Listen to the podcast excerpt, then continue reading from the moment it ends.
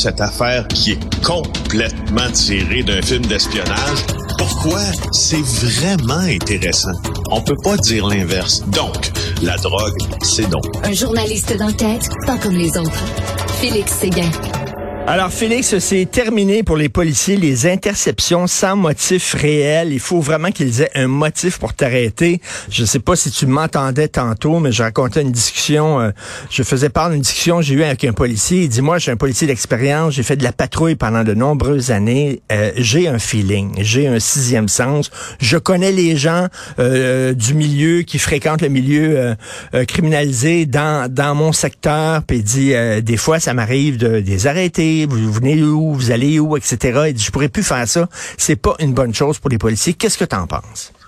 Ben, et, précisément là-dessus, le juge Hiergeau dit euh, que avec le temps, et là je le cite, il y a une preuve prépondérante qui démontre qu'avec le temps, le pouvoir arbitraire reconnu aux mm. policiers de procéder à des interceptions routières sans motif est devenu pour certains d'entre eux un vecteur, voire un sauf-conduit de profilage racial à l'encontre de la communauté noire.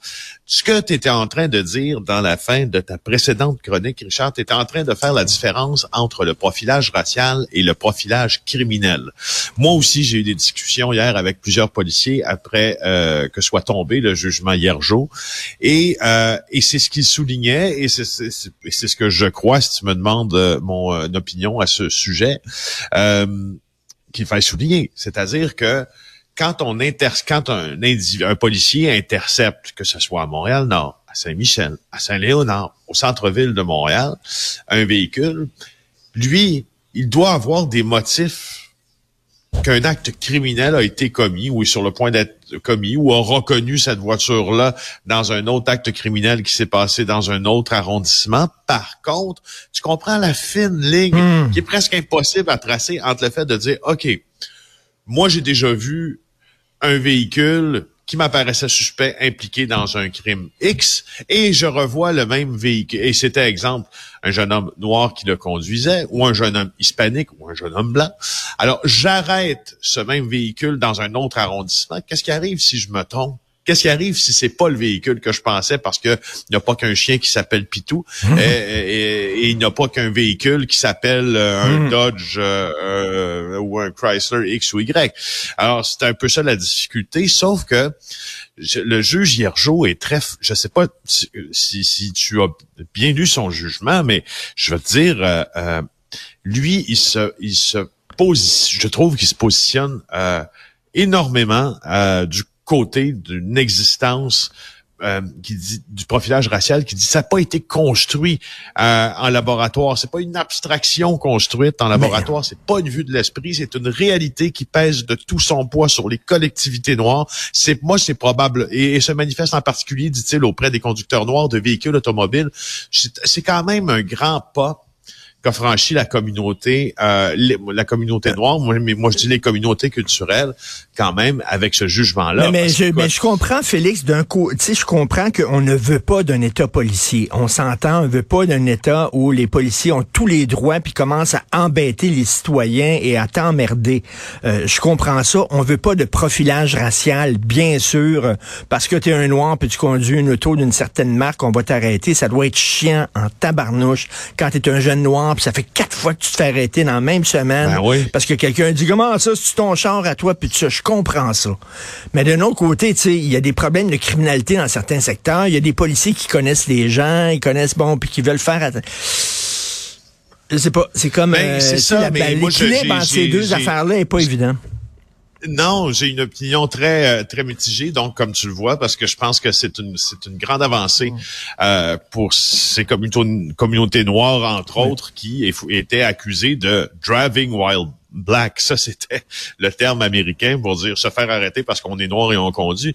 Je pense que c'est une avancée puis qui est maintenant soutenue par un jugement hmm. très, très étoffé puis très, euh, très circoncis dans son écriture aussi.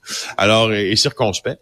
Euh, puis là, je... Mais mettons, mais mettons, là, je sais pas, des policiers, là, OK, là, en patrouille. Oui, c'est ça. Puis là, de l'autre côté, c'est une, une, défaite pour les policiers. Mais mettons les policiers en patrouille, puis ils voient, là, tu sais, des, des jeunes dans un auto, la grosse musique, puis ils ont l'air bizarres, là. Ils ont l'air, de, tu sais, comme, il est 3 heures du matin, puis tout ça.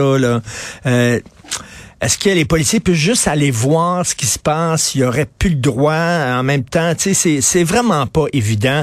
Et c'est peut-être pour ça aussi qu'il y a de nombreux policiers qui disent, regarde, Montréal, c'est trop compliqué.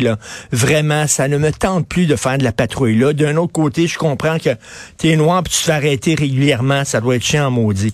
Parle-moi de Vincenzo Armeni. Ben oui, Vincenzo Armeni, euh, écoute, euh, on a été euh, tous assez surpris hier, enfin, pour ceux qui suivent ce, ce milieu-là, beaucoup de voir que Arménie, qui, qui roule sa bosse depuis des années en lien avec la mafia, a été abattu devant son commerce. Vraiment, Arménie, là, c'est un homme qui importait de la coke en, très grande quantité.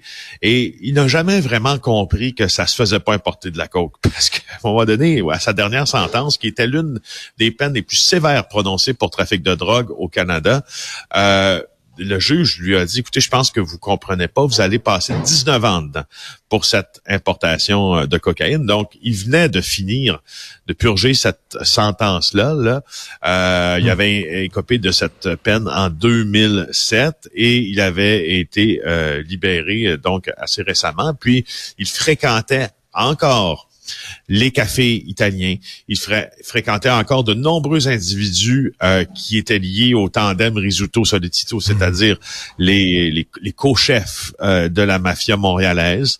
Euh, lui, il est d'origine calabraise cependant, et c'était l'ex-beau-frère de Tony Calocchia, un homme sur lequel on a écrit beaucoup parce que c'est celui qui, assassiné en 1900, en plutôt en 2014, était euh, le propriétaire du fameux livre qui contenait euh, les inscriptions des paris sportifs et leurs recettes aussi, ou une partie de leurs recettes. Alors, pourquoi un homme qui était, semble-t-il, euh, à tuer à toi avec les chefs de la mafia a été tué, puis par qui? Euh, c'est compliqué parce que c'est compliqué à dire. Il a fait sa sentence, il a jamais parlé, euh, Vincenzo Armeni. Il a jamais collaboré, en tout cas de ce que l'on en sait, avec la police. Il a, il a, fait son temps, comme on dit, puis il est sorti. Et, euh, ça, c'était... Il y avait des liens avec des cartels colombiens, mais, mais sans plus. À Laval, en plein jour, tu sais, qu'est-ce que tu penses des gens qui disent, bof, ils se tuent entre eux autres?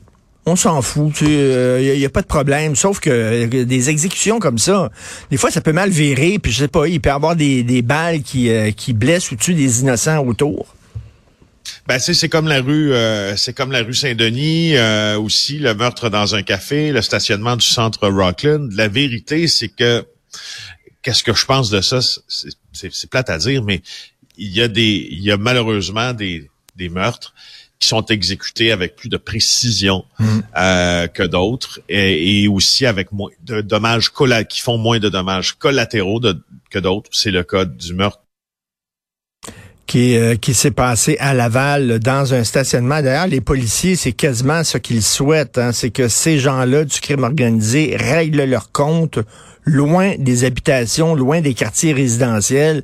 Euh, bientôt, il va falloir quasiment euh, consacrer euh, tiens, un terrain euh, vacant, vide, euh, quelque part là, dans le fond de Laval, là, loin de tout, là, et là dire, ben, tu ça serait l'endroit où vous pouvez faire vos exécutions et vos règlements de compte et il n'y aura pas de passants sur la rue, il n'y a pas de commerce autour, donc tout ça va être correct.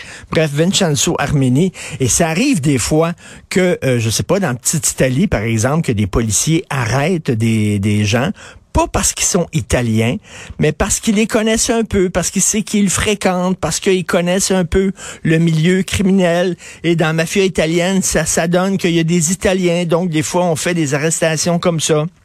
Et on dit tout va bien, d'où vous venez, puis on en profite pour regarder dans l'auto. Ça sera plus possible. Euh, écoutez, euh, on va en parler un peu plus tard avec un policier à la retraite. Merci beaucoup, Félix Séguin. On se reparle.